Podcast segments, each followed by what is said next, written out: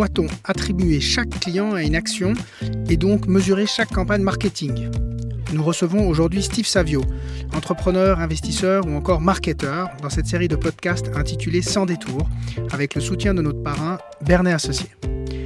Steve nous raconte son parcours depuis HEC Lausanne à la fin des années 90 jusqu'à son fonds d'investissement Akiden Venture créé en 2016 qui accélère notamment la croissance de Batmade, une plateforme de réservation d'agents de ménage, ou encore Neo, première agence immobilière sans commission en Suisse. Steve revient également sur ses années en agence, puisqu'il était au début de l'agence Virtua et qu'il accompagne aujourd'hui ses clients via l'agence PIC, P-E-A-K, qui se distingue des agences digitales traditionnelles en développant des services basés sur une analyse fine des différents leviers permettant d'améliorer la profitabilité d'un business donné. Il nous raconte l'évolution du métier dans un monde qui va très vite et de l'obligation de rester à la pointe dans un environnement qui change sans arrêt et très rapidement. On va parler coût d'acquisition, canaux d'attribution, lifetime value, data, culture d'entreprise et challenge. Alors bonjour Steve, bienvenue dans ce podcast Portrait d'entrepreneur. Bonjour. Est-ce que tu peux te présenter? Alors, mon nom c'est Steve Savio, j'ai 43 ans, deux enfants, mariés et entrepreneur depuis, euh, bah, depuis longtemps, puisque juste après la fin de mes études, je suis devenu entrepreneur. Juste après la fin de tes études, pourquoi tu es devenu entrepreneur? Bah, Je crois qu'au départ, en fait, mais ça je le sais avec le recul, j'étais pas vraiment destiné à être entrepreneur. Euh, moi j'ai fait HEC, puis à l'époque en tout cas, quand on parlait de job futur, on parlait beaucoup de grandes entreprises, Nestlé, etc. etc. C'était un peu la mentalité qu'ils essayaient de nous mettre. Et là, juste pour situer, on est en quelle année? Euh, Moi j'ai terminé en 2000, donc c'était entre 96 et 2000. Et effectivement, à ce moment-là, on parlait de, de ces grandes boîtes. Et euh, quand j'étais plus jeune, par contre, j'ai toujours voulu être mon propre patron, mais c'est presque une idée que HEC a réussi à me faire perdre. Et puis, euh, j'ai eu la chance, en dernière année HEC, justement, c'était en 99, j'ai rencontré les deux personnes dans un premier temps qui allaient devenir mes associés ensuite. Et puis, du coup, ça m'a permis de sortir un petit peu de, de cette boucle HEC où, comme je viens de le dire, on, on pense aux grosses boîtes. Et puis, du coup, ben, j'ai démarré à ce moment-là. Donc, c'est presque un retour dans l'enfance de vouloir être son propre patron. C'est ça un des moteurs? Ouais, je crois que j'avais pas forcément de modèle précis en face de moi, mais euh, effectivement, je me disais que l'indépendance devait être euh, quelque chose d'assez intéressant. Et puis forcément, quand on est petit, on voit surtout les belles réussites euh, des gens qui sont devenus patrons, on voit pas forcément les échecs. Donc c'est toujours plus facile à ce moment-là. C'est après, quand on est dans le dur, qu'on se rend compte qu'en fait, eh ben déjà, il faut, il faut un peu de chance, il faut que ça marche. Et puis malheureusement, ça marche pas toujours. Et alors, la première fois que tu as entrepris, c'est donc au sortir des études Alors j'ai effectivement eu la chance de rencontrer mes associés à l'époque. Moi j'étais HEC euh, et eux c'était euh, deux informaticiens, puis ensuite c'était un troisième informaticien. Et ça s'est un peu mal fait sur un malentendu dans le sens où c'était Virtua, donc ma première boîte. Euh, ils étaient deux dans un premier temps, ils avaient créé Virtua, co-créé Virtua, et puis cherchaient un commercial. Donc pour eux HEC, haute étude commerciale égale commercial. Donc on s'est très vite rencontrés, on s'est bien entendu, on a dit ok, ben, je vous rejoins dès que je finis ma dernière année. Donc j'ai participé sur la dernière année, et puis ensuite effectivement je les ai rejoints à ce moment-là. Et c'est seulement le premier jour où ils ont dit Bon, bah, je suis arrivé, j'ai dit Bon, bah, qu'est-ce que je fais maintenant? Ils ont dit Bon, bah, tu peux appeler euh, des clients. Puis j'ai dit Ah, mais je suis pas commercial. Ils ont dit Mais alors, tu, mais alors, tu fais quoi? Puis j'ai expliqué un peu ce que je savais faire. Et, ça s'est démarré comme ça sur un malentendu. Mais ensuite, la suite s'est très bien, très bien passée. Et Virtua, c'était quoi? Euh, Virtua, alors, euh, il y a différentes vies dans Virtua. La première, moi, quand j'ai rejoint Virtua, Virtua avait un projet qui était assez innovant pour l'époque. C'était une galerie de shop. c'était chacun pouvait mettre logo, euh, mettre le nom de son entreprise et puis euh, la photo de quelques produits et vendre de manière très facile dans une galerie. Et là, on parle de 98-99, donc c'était vraiment innovant. Et puis, euh, donc j'ai rejoint vraiment du côté start-up à ce moment-là. Et très rapidement, le, quand j'ai rejoint donc, en 2000, bah, ça a été l'éclatement de la bulle Internet. C'est-à-dire que les gens qui nous finançaient, c'était Tiscali à l'époque pour ceux qui s'en souviennent, ben, n'avaient plus d'argent. D'ailleurs, ils ont disparu de la carte depuis. Et, très rapidement, ben, on n'était plus financé. On a dû se dire, bon, ben, qu'est-ce qu'on fait Alors que j'étais là depuis quelques semaines. on s'est dit, bon, ben, nous, ce qu'on sait faire, à part ça, c'est développer. Du coup, on a été chercher justement le quatrième associé qui lui était plus spécialisé dans le développement proprement dit. Et euh, on l'a transformé en agence, d'abord en agence dev, euh, graphique, dev. Et puis effectivement, on a rajouté toute la couche marketing par la suite. Et là, ton rôle, c'était quoi? C'était d'aller chercher des clients? C'était de penser la stratégie de l'entreprise, c'était quoi? Je me rappelle qu'au tout début, euh, j'ai fait des fichiers Excel de facturation parce qu'on faisait aussi de l'hébergement et puis le but c'était de facturer euh, de manière récurrente et il n'y avait pas forcément des logiciels qui le faisaient. Donc je faisais euh, sur Excel un programme qui effectivement mettait une couleur verte à la fin quand l'année était passée qu'il fallait refacturer. Donc je cherchais un petit peu ma place et je crois bien qu'au départ, je ne sais pas si je l'ai dit forcément comme ça avant, mais j'étais pas forcément né entrepreneur, même si j'avais cette envie-là. C'était un petit peu. J'ai découvert, c'est quelque chose que j'ai vraiment découvert et après que j'ai adoré Après, le but, c'était de faire toujours mieux. mais dans un premier temps, effectivement, je faisais ça. Puis très vite, on a eu un premier client. non, on a eu plusieurs clients, mais un des clients qui est venu, il avait un site où il proposait des restaurants, des cinémas, et c'était communautaire. C'était un site qui s'appelait Swiss Friends à l'époque. Et puis, il voulait le transformer en site de rencontre. Et du coup, c'est moi qui ai pris la gestion de ce client, de ce projet. Et je me suis beaucoup intéressé à ce projet. Et du coup, je suis devenu effectivement ce chef de projet. Et, euh, et, et, le patron, le propriétaire, qui est devenu un, ami, euh, Robert, à ce moment-là, il nous a vraiment fait confiance. Il nous a vraiment laissé ce produit dans les mains. Lui, il faisait beaucoup de choses, mais il s'occupait surtout du offline. Et tout ce qui était online, technique, fonctionnalité et, euh, marketing, on avait, on avait pris ça en main. Donc moi, j'ai vraiment appris l'ensemble du métier en gérant des clients. que ce soit en partie technique ou la partie marketing. Et tu parles de faire mieux dans ce mindset d'entrepreneur et de chef de projet. Faire mieux, marketing, on arrive un petit peu à il va falloir mesurer ce qu'on fait. Euh, suis rendu compte au départ, quand j'étais entrepreneur, bon, bah, je faisais un peu les choses parce qu'il fallait les faire. Et puis ensuite, on a commencé à faire euh, différentes choses qui marchaient bien. Je me dit, ah, c'est intéressant, mais les autres, comment ils font? Ah oui, ils font comme ça. Bon, bah, on devrait faire aussi bien. Et puis, au fur et à mesure, ça m'a pris quelques années, mais après, je me suis dit, mais non, mais ça m'intéresse pas de faire aussi bien que les autres. Du coup, comment faire mieux? Et puis, du coup, ok, ensuite, ok, donc on fait mieux, très bien. Et ensuite, comment faire mieux? Que ce qu'ils vont faire eux l'année prochaine. Et chaque fois avoir cette mentalité d'avance. Et c'est quelque chose qui n'était vraiment pas inné chez moi, mais qui est venu un petit peu par esprit de compétition au fur et à mesure. Euh, au fur et à mesure des années, en voyant qu'effectivement l'entrepreneuriat c'était génial et, euh, et que c'était aussi à la fois un challenge, mais quand on, quand on n'a pas forcément de chef, quand on a un chef, on, peut toujours aller lui demander des choses et on avance comme ça. Quand on n'a pas forcément de chef, on doit trouver les solutions par soi-même. Et j'ai l'impression que quand on doit creuser, creuser, creuser pour trouver des solutions, c'est quelque chose qui reste beaucoup plus ancré en nous. Et du coup, c'est un savoir qui reste euh, vraiment pour longtemps. Et ensuite, on peut bâtir par-dessus ce savoir pour aller toujours plus loin. Donc euh, moi, ça m'a pris quelques années, mais après, c'est devenu une véritable passion. Autour de de creuser pour faire mieux, autour de faire mieux Le, fait de vouloir, euh, de trouver en permanence les solutions pour, euh, pour euh, déjà faire mieux que la concurrence, mais ça c'est pour se comparer à d'autres, mais indépendamment de ça, pour, pour dans chaque situation se dire, OK, comment pouvoir tirer le maximum de cette situation et comment, si on parle de profit, tout à l'heure on va parler de métriques, mais comment générer le maximum de profit de ma campagne marketing si on parle d'une campagne marketing. Donc c'est ça, ça, passe par différentes étapes. Si on revient peut-être sur le site de rencontre, parce que ça m'a beaucoup appris à l'époque, c'était assez intéressant parce que c'était, on parle d'avant Mythique, hein, Mythique est, connu, mais avant Mythique, euh, il y avait donc ce site qui était Swiss Friends, et puis on se rendait compte qu'il euh, y avait un déséquilibre. il y avait d'un côté des hommes et des femmes, évidemment il y avait plus d'hommes. le problème c'est que les femmes recevaient plus de messages, et comme les femmes recevaient plus des messages, ben, c'était fatigué, elles ne répondaient pas à tous les messages, et du coup, ben, comme elles ne répondent pas à tous les messages, les hommes sont frustrés, donc les hommes ne viennent pas forcément, ils ne payent pas, etc. Donc première partie à ce moment-là, c'était de se dire, OK, comment on peut faire un système qui permette de rééquilibrer un petit peu tout ça. Et on a travaillé par exemple sur des règles d'affichage. Quelqu'un qui avait plus de 5 messages non lus, il n'était pas affiché. Euh, tout, un tas de petites choses comme ça qui ont permis euh, gentiment de rééquilibrer et faire en sorte que la satisfaction autour de ce produit, euh, autour du site de rencontre a augmenté. Les gens étaient de plus en plus contents, ils nous le disaient. Comme ils nous en parlaient, on avait plein de témoignages positifs qui intéressaient les journalistes, etc. etc. Ça a grandi comme ça. Mais c'était chaque fois un tas de détails, euh, de petites choses qu'on a mesurées puis qu'on a essayé d'améliorer. Là, encore une fois, je vous parle d'il y a une quinzaine d'années, ça c'était entre 2004 et 2008.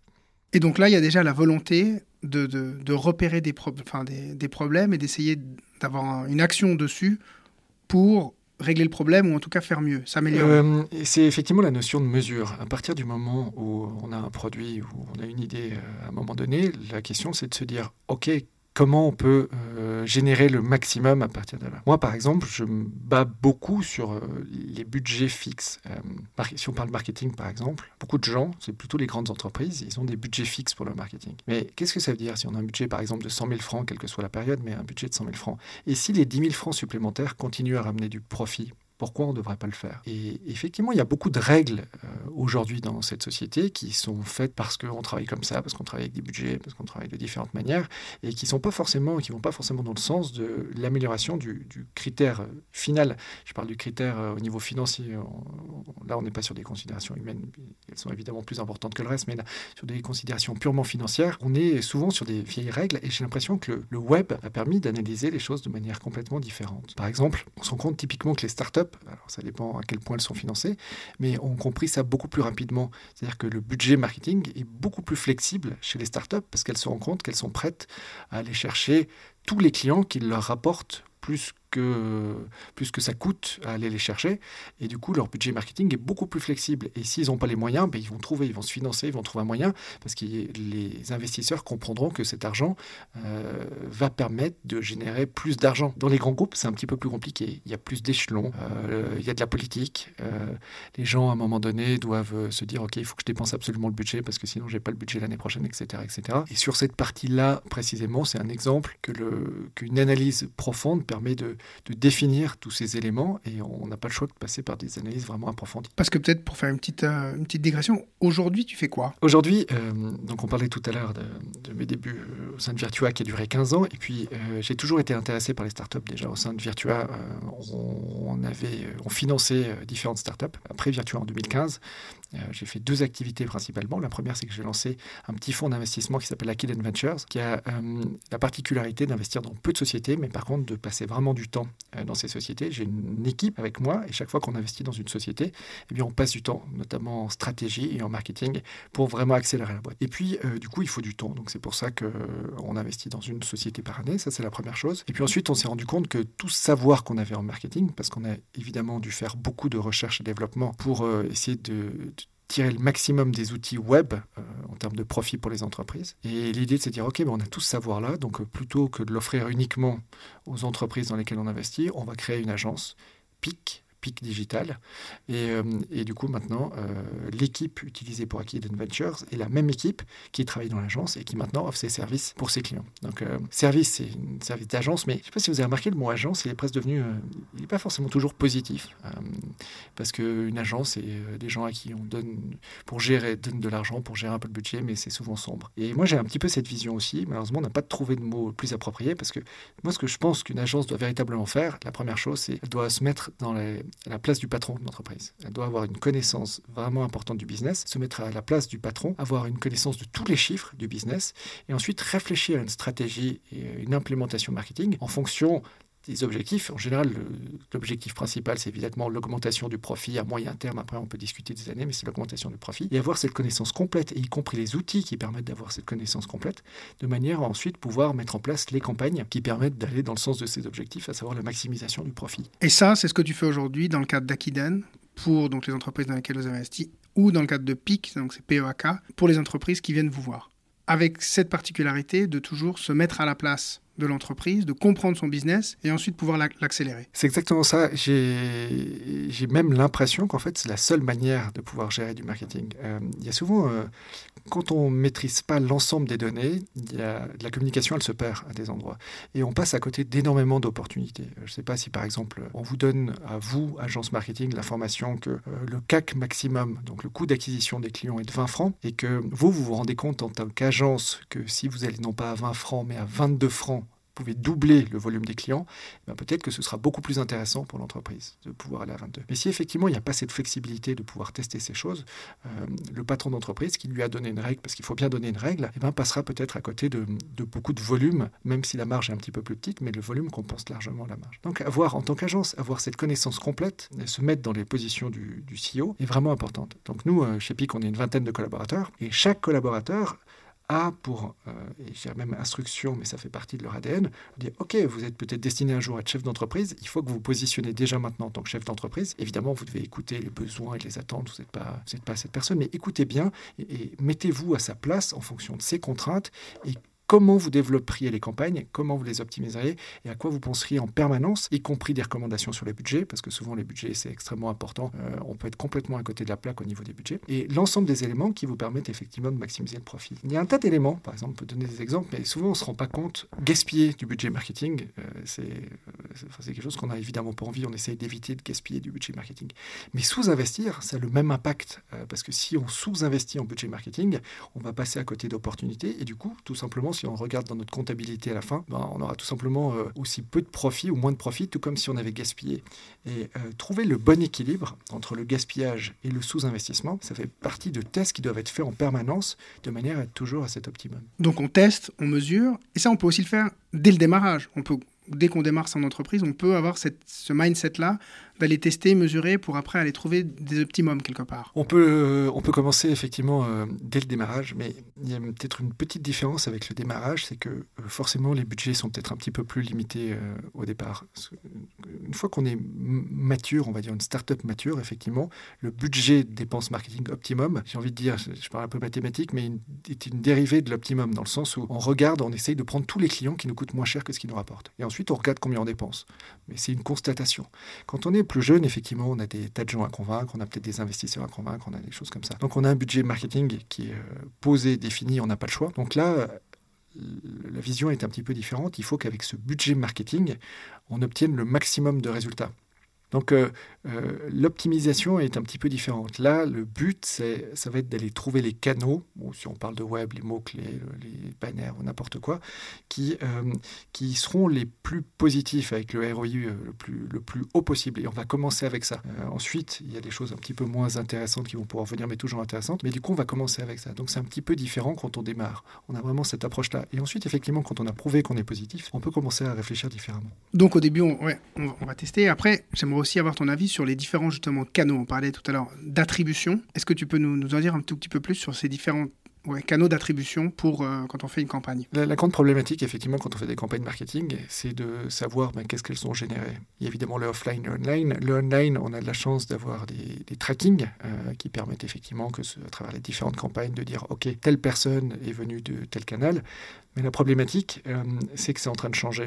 Euh, pour différentes raisons, euh, on a de moins en moins de cookies qui sont disponibles, que ce soit les navigateurs ou les lois qui évoluent très vite. Et toute la façon de marketer depuis, depuis des années, depuis les années 2000, est gentiment en train de changer. On avait un tas d'outils à disposition qui commencent à disparaître. Et c'est pas facile quand on vous prive quelque chose qui donnait vraiment des résultats. Donc les modèles doivent, doivent être changés. Il faut vraiment voir que l'attribution, c'est quelque chose de très très important parce que le but, c'est de savoir, quand on sait le budget qu'on a mis avec un canal et combien on a récupéré, ben si c'est positif, on va pouvoir mettre plus d'argent, et si c'est négatif, on arrête. Si on n'a pas une vision par canal, mais qu'on n'a qu'une vision globale, peut-être qu'on sera négatif, mais dans ce cas-là, euh, on ne pourra pas se dire, on dira, bon, ben, on arrête l'activité, alors que peut-être que si on peut découper, on verra qu'il y a des canaux positifs, des canaux négatifs, et si on garde que les canaux positifs, et eh ben, dans ce cas-là, magnifique, on peut continuer l'activité et même la progresser. Et là, de par ton expérience, pour les, euh, pour les jeunes entrepreneurs qui nous écoutent, quand ils démarrent une stratégie de marketing, tu, recommanderais de tester quatre ou cinq canaux en même temps et de mesurer et ensuite de faire des arbitrages, ou on commence par an s'il marche, on continue. S'il marche pas, on passe au suivant. Ça serait quoi pour toi la bonne pratique? Je vais venir à ta question tout de suite, mais pour compléter juste le point d'avant, dans le sens où, euh, vu que maintenant on a de moins en moins de possibilités de, traquer les choses, euh, effectivement, il faut mettre en place des modèles. Nous, on travaille avec des data analystes. On n'a pas le choix de trouver des modèles un petit peu alternatifs pour compléter un petit peu les données qui disparaissent parce que les cookies euh, sont de moins en moins présents. Ensuite, tout dépend, pour répondre à ta question, tout dépend du, du type de business. Euh, il y a des business qui perdent un peu moins d'informations de tracking parce que les achats sont peut-être plus instantanés, par exemple, c'est un exemple. Et dans ce cas-là, euh, le fait de faire plusieurs canaux en parallèle, ce ne sera pas forcément un souci parce qu'on aura suffisamment d'informations de retour pour chaque canal, pour autant que ce soit des canaux online, euh, bien sûr. Si on mélange avec l'offline, ça commence à devenir difficile. Là, on va pouvoir le faire. Il existe certains business où effectivement l'achat peut être un petit peu différé, ou, peut-être que euh, vous allez voir une pub sur euh, votre mobile et vous allez acheter sur le desktop, et comme ça arrive de plus en plus souvent, et il y aura de plus en plus de pertes de tracking. Et à partir de là, effectivement, soit vous mettez en place des systèmes alternatifs, mais qui seront de toute manière un petit peu biaisés. Je parle de ce qu'on fait nous typiquement avec le data analyst. Soit une autre façon de le faire, c'est de le faire en tout cas dans un premier temps, mais il faut que ce soit un premier temps parce qu'après il faut être efficace, mais de le faire canal par canal en calculant exactement combien chaque canal a pu rapporter. Euh, c'est problématique qui peuvent être assez importantes dans le sens où on parlait tout à l'heure de, bouche à oreille, mais quand on fait ce type de, travaux, on doit inclure l'ensemble des éléments. Si moi, par exemple, euh, je fais une campagne et je touche un client qui, lui, en parle à quelqu'un d'autre, un de ses amis qui devient client, c'est clair que son ami est un client qui est venu indirectement de la campagne. Si j'avais pas fait la campagne, j'aurais pas eu le premier client et donc pas le deuxième client. Donc dans les modèles de calcul, on doit forcément intégrer le deuxième client comme venant même si c'est indirectement, mais comme venant de la campagne. Et le problème, c'est que si on ne le fait pas, on sous-estime les effets de la campagne. Et si on sous-estime les effets de la campagne, on va sous-investir. Et si on sous-investit, notre profit, au final, sera petit. Moi, ce que, ce que je retiens aussi en c'est que, effectivement, bah, quand on vient du web comme toi, qu'on a commencé dans les années 2000, on, on, a pris l'habitude et on a pris quelque part un mindset d'aller mesurer systématiquement. C'est ce que le web a, permis dans les années 2000 qui n'était pas possible avant, sauf si on faisait des études quantitatives sur l'effet d'une publicité à la TV, etc. Fallait sur le terrain. Ça coûtait très cher de mesurer. Le web a permis de le faire, mais ne permettra bientôt plus de le faire avec euh, la fin des cookies. Et ce couplé avec le fait que quand une startup euh, elle investit de plus en plus en marketing, elle va justement euh, prendre des canaux différents. Elle va pas faire que du web, elle va aussi faire un peu de télé, un peu de radio, etc. Ça, comment on va le mesurer? Vous avez de moins en moins d'outils et quand on fait du marketing, on essaie de faire de l'omnicanal, on fait de plus en plus de, choses. Comment, comment on arrive à mesurer quand même? Ouais, c'est la grande problématique, euh, c'est le grand challenge. Donc, à Kin Venture, parmi les sociétés qu'on accompagne, euh, il y a Batmed ou Neo, Neo qui, parle, qui fait beaucoup parler d'elle dans le courtage immobilier, qui a disrupté le courtage immobilier. N-E-H-O. N-E-H-O. Et qui est une société qui a moins de 3 ans et qu'on a cofondé, donc on arrivé très très tôt dans ce projet. Et on s'est vite rendu compte, d'ailleurs, mais comme beaucoup d'autres projets, que si on faisait que de l'online, il y avait une sorte de plafond de verre, on pourrait pas aller plus loin. Donc du coup, on fait beaucoup de marketing offline. Mais on a la même problématique, et même euh, encore augmentée, euh, que dans le web, c'est-à-dire qu'il faut pouvoir savoir quel canal rapporter quoi, ou autrement dit, quel canal est positif, où il faut continuer, quel canal est négatif, où il faut, arrêter. Et sur le offline, on n'a pas évidemment de tracking direct, donc on doit trouver d'autres moyens. Euh, les autres moyens, ça peut être de demander à l'utilisateur au final où il a entendu parler de Neo. Mais ça, je te coupe, ça, ça implique qu'au niveau de tes process, tu dois inclure dans ton process de systématiser la demande. On n'a pas le choix. À partir du moment où on veut faire un travail, euh, où on veut vraiment grandir, là, on parle de, de croissance où l'objectif c'est vraiment de grandir vite, il faut qu'on sache là où ça marche, où ça marche pas. Où ça marche pas en coupe, où ça marche, il faut pouvoir mettre un maximum dessus. Donc on n'a pas le choix qu'être extrêmement précis là-dedans. Et même dans ceux où ça marche pas, euh, mais de, pas beaucoup, il faut pouvoir trouver, ajuster de manière à ce que ça marche. Même si c'est juste un tout petit peu, c'est pas grave parce qu'avec les volumes, ça peut faire, euh, ça peut faire beaucoup. Je prends l'exemple de la télé. Imaginez que vous faites une campagne télé et que ça marche juste pas. Vous dites bon bah j'arrête. Par contre, si vous arrivez à affiner les horaires des spots, affiner les chaînes, affiner différentes choses grâce à la data et que vous êtes juste positif, et eh ben dans ce cas-là, c'est du positif très bien, mais vous pourrez faire beaucoup de volume sur la télé et du coup, ça va vous faire des. Euh, en l'occurrence, on parlait de profit, mais ça va vous faire beaucoup de chiffre d'affaires et beaucoup de profit parce qu'effectivement, même une tout petit peu de marge sur un canal, multiplié par. Euh, euh, surtout si c'est un canal qui a beaucoup d'audience, multiplié par toute son audience, et eh ben on va pouvoir avancer très vite. Il y a de moins en moins d'outils qui permettent de mesurer et on, se diversifie. Comment on mesure quand même? On doit de toute manière trouver un moyen d'attribuer les clients aux campagnes marketing. Chaque client Soit on travaille par chaque client, soit on travaille avec des tendances. Évidemment, quand on arrive à travailler avec chaque client, on arrive à des résultats qui sont euh, plus, euh, plus précis et donc c'est beaucoup plus facile par la suite. Donc euh, typiquement, on peut demander au client. Mais nous, ce qu'on se rend compte quand on demande au client, c'est que typiquement, si vous mettez un choix dans une liste, le premier choix de la liste sera beaucoup plus choisi que les autres. Donc il y a un biais. Donc si vous voulez avoir du travail de bonne qualité, il faut changer régulièrement les choses qui sont dans la liste, essayer de voir le biais associé à la première place ou, ou, à la deuxième place, etc., et de corriger. Donc ça demande quand même un travail de data. Euh, typiquement chez Neo, on fait ce travail au moment où il y a le client qui le fait, mais on le fait aussi avec euh, courtiers. Les courtiers, quand ils sont en contact avec le client, ils doivent leur demander. Et c'est très important dans le process, typiquement, on doit faire en sorte qu'ils le, fassent au moment où ils sont en contact avec le client, parce que s'ils le font au moment où, si on oblige dans le process à le faire, par exemple, au moment où ils font l'estimation immobilière derrière leur PC en calculant différentes variables, ils sont pas avec le client, et ils auront peut-être tendance, même si c'est des gens très professionnels, mais ils auront peut-être tendance à dire, ok, moi j'ai pas envie de rappeler le client juste pour ça, et euh, ils vont peut-être mettre n'importe quoi on ne sait pas ce qui peut arriver. Donc vraiment dans le process au départ, si on veut de la data de qualité, on doit se mettre dans, les, chaussures de chacun pour voir les biais potentiels et essayer de voir comment on peut les corriger. Et ensuite, une fois qu'on a fait ça, effectivement, on pourra avoir des data de qualité qui permettront de piloter le marketing au mieux. Et là, on a beaucoup parlé d'acquisition, ce fameux CAC, hein, ce coût d'acquisition client, qu'on doit toujours mettre euh, en relation avec la lifetime value. Combien ton client va te rapporter dans le temps? Et là aussi, quand on commence, on le voit chez Génial avec des startups qui sont en phase de démarrage, au début, elles n'ont pas la data, elles ne savent pas combien de fois le client va revenir acheter. Ça, là aussi, il y, a des, y tricks pour, euh, pour percevoir ça. Donc l'objectif, en tout cas, moi, mon objectif en tant que patron d'entreprise, c'est me dire, OK, je trouve le financement de manière à pouvoir, sur une période de temps, acheter tous les clients qui me coûtent moins cher que ce qui me rapporte donc tous les clients. Que ce qui te rapporte sur leur premier achat ou sur la période Sans entrer dans trop de complexité, si on regarde pas sur... Prenons un exemple, un client rapporte 50 francs sur la première période, et, mais sur toute sa vie, il rapporte 150 francs. Bon, imaginons que vous l'achetez 75 francs. Si vous comparez uniquement avec la première période à 50 francs, vous allez dire je l'achète pas. Mais si vous regardez avec toute sa vie, vous dites ok à 75 francs je l'achète puisqu'il me rapporte 150. Donc le problème c'est que au-delà de la première année, la première année, vous allez perdre de l'argent, mais sur les 3, 4, 5 ans, ça dépend combien de temps on regarde la lifetime value, avec ce client, vous allez gagner de l'argent.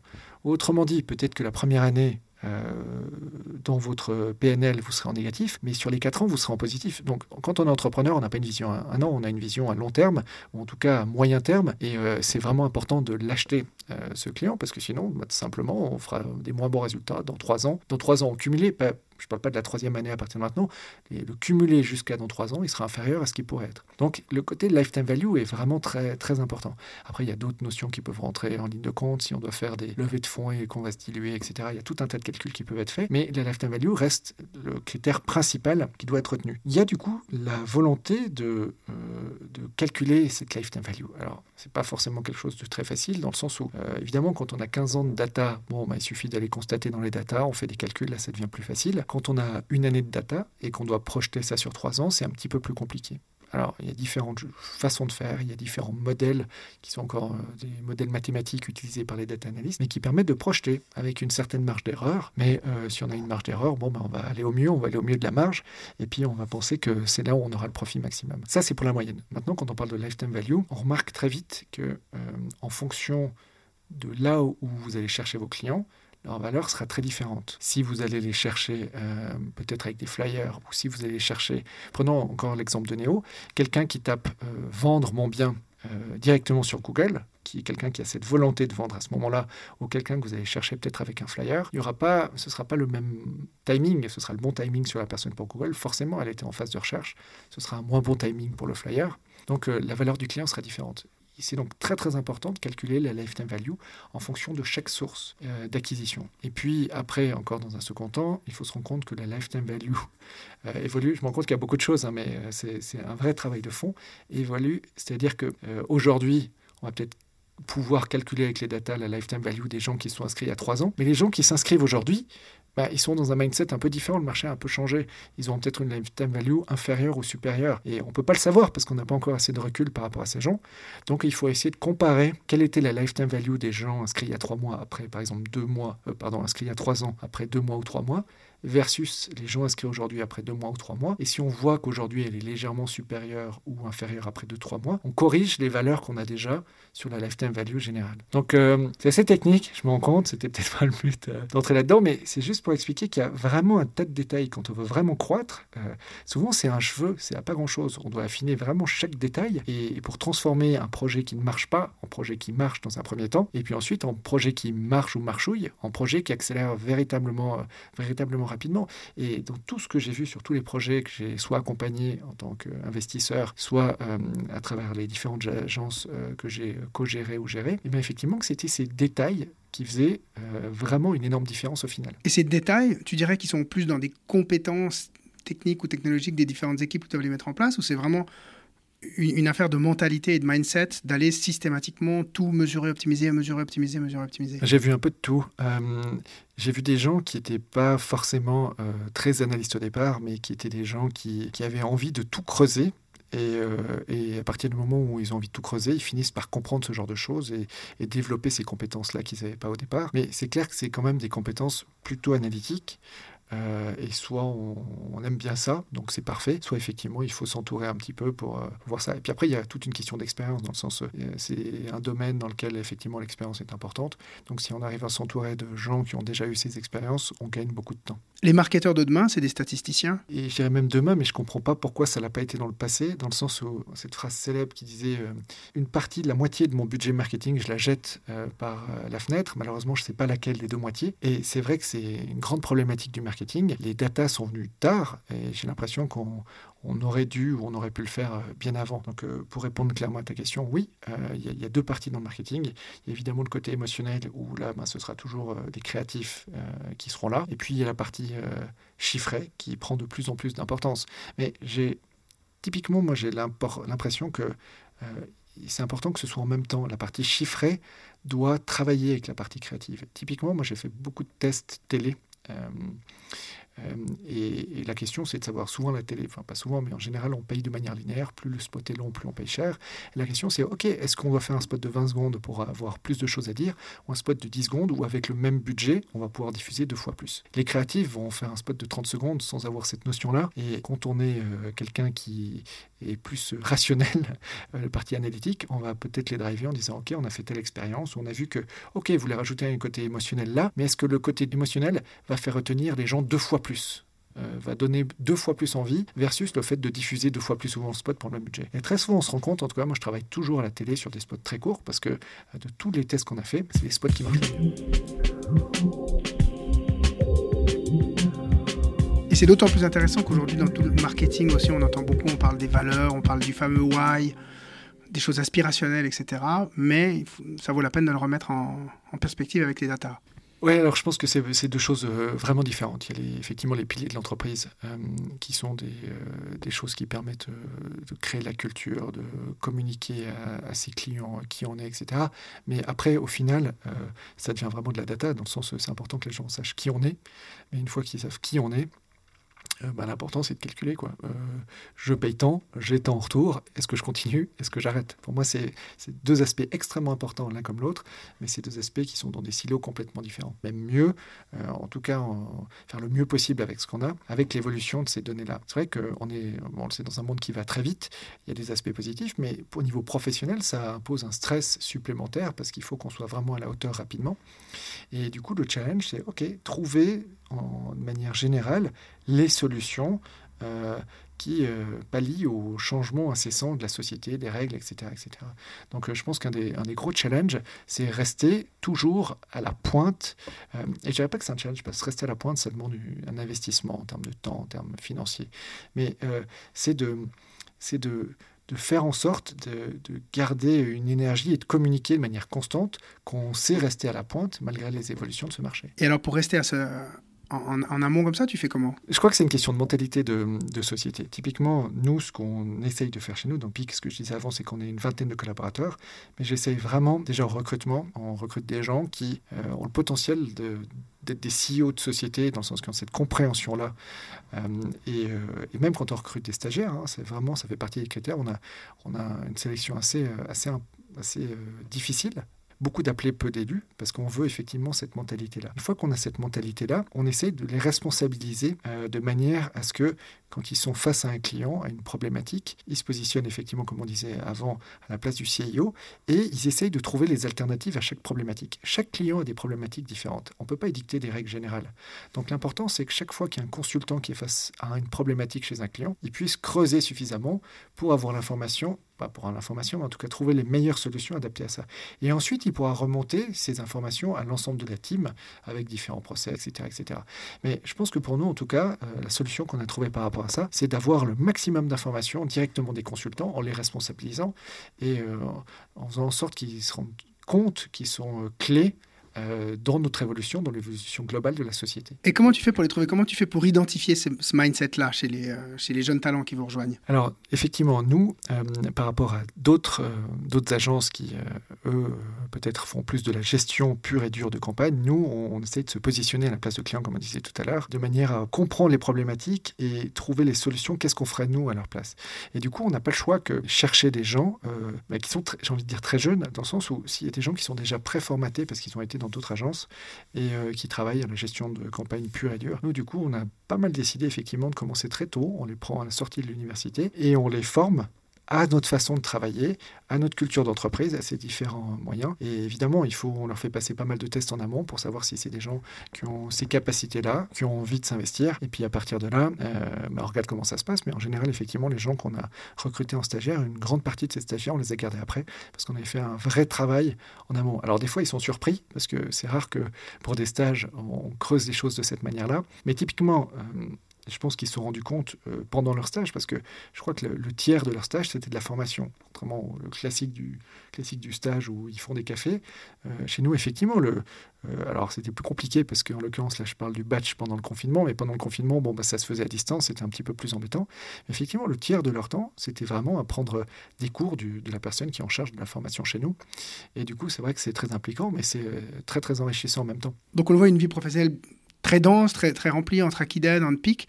Et comment tu, tu gères l'équilibre entre la vie personnelle et la vie professionnelle? Oui, alors euh, sur ce point-là, j'ai euh, la chance d'avoir euh, d'avoir fait mon choix il y a quelques années, dans le sens où quand j'ai démarré après l'université, évidemment, mon but, j'avais qu'un seul but, c'était effectivement le professionnel et que ça marche le plus vite possible, le plus efficacement possible, quitte à repousser un petit peu ma vie familiale, mais c'est ce qui a été fait ensuite, dans le sens où j'ai rencontré ma femme, j'avais 35 ans, et puis mon premier enfant, c'était quand j'en avais 37, donc il a, il y a quelques années maintenant. Et à partir de là, évidemment, ça a tout changé. J'ai décidé évidemment que ma famille serait la, plus importante.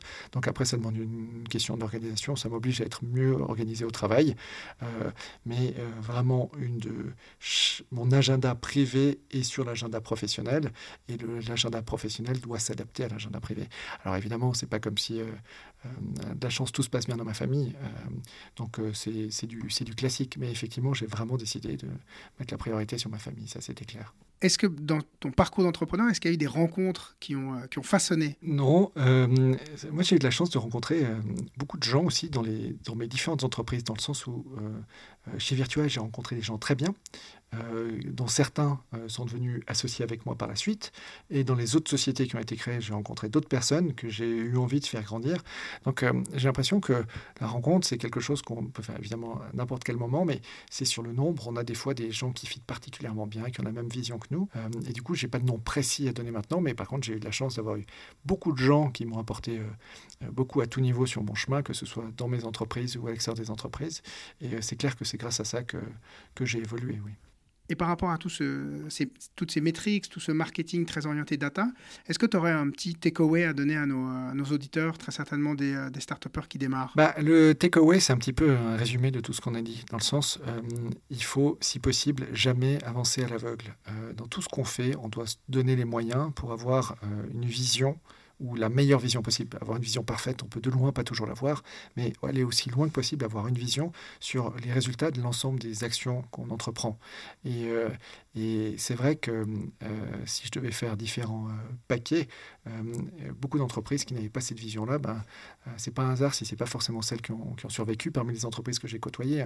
Alors celles qui se donnaient vraiment la possibilité, les moyens d'avoir cette vision-là.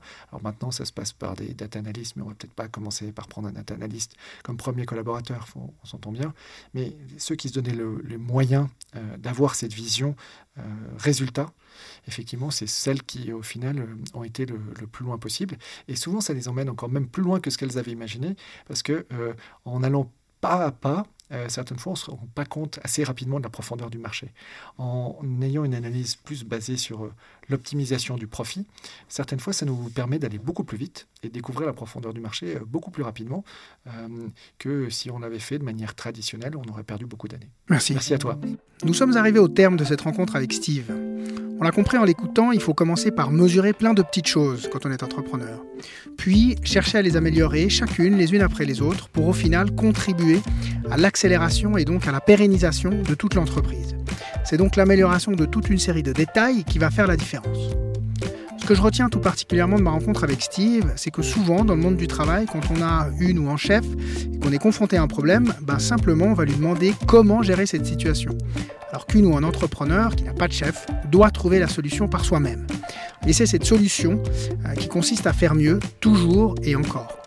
On est au cœur de la notion de challenge, euh, cette notion qui se cultive et qui est un véritable état d'esprit. Parce que c'est sûrement aussi un des points communs que je rencontre euh, chez beaucoup d'entrepreneurs à succès, euh, c'est l'envie de faire mieux encore et toujours. Et donc qui dit faire mieux dit également mesurer afin d'évaluer de manière objective l'impact de nos actions. Et cette envie de faire mieux et d'avoir un impact va bien au-delà de l'argent chez ces entrepreneurs. Enfin, moi j'ai aimé également, et là on va parler d'argent, la notion de budget marketing flexible, dans le but d'aller chercher tous les clients qui rapportent plus que ce qu'ils coûtent. On est là au cœur des notions de CAC, ce fameux coût d'acquisition client, et de LTV, la lifetime value. Et si vous voulez aller plus loin, je vous recommande le livre d'Ash Moria, Scaling Lean. Dans ce livre, vous apprendrez à définir les objectifs de votre startup et à les transformer en indicateur de progrès au service d'un business model reproductible et évolutif.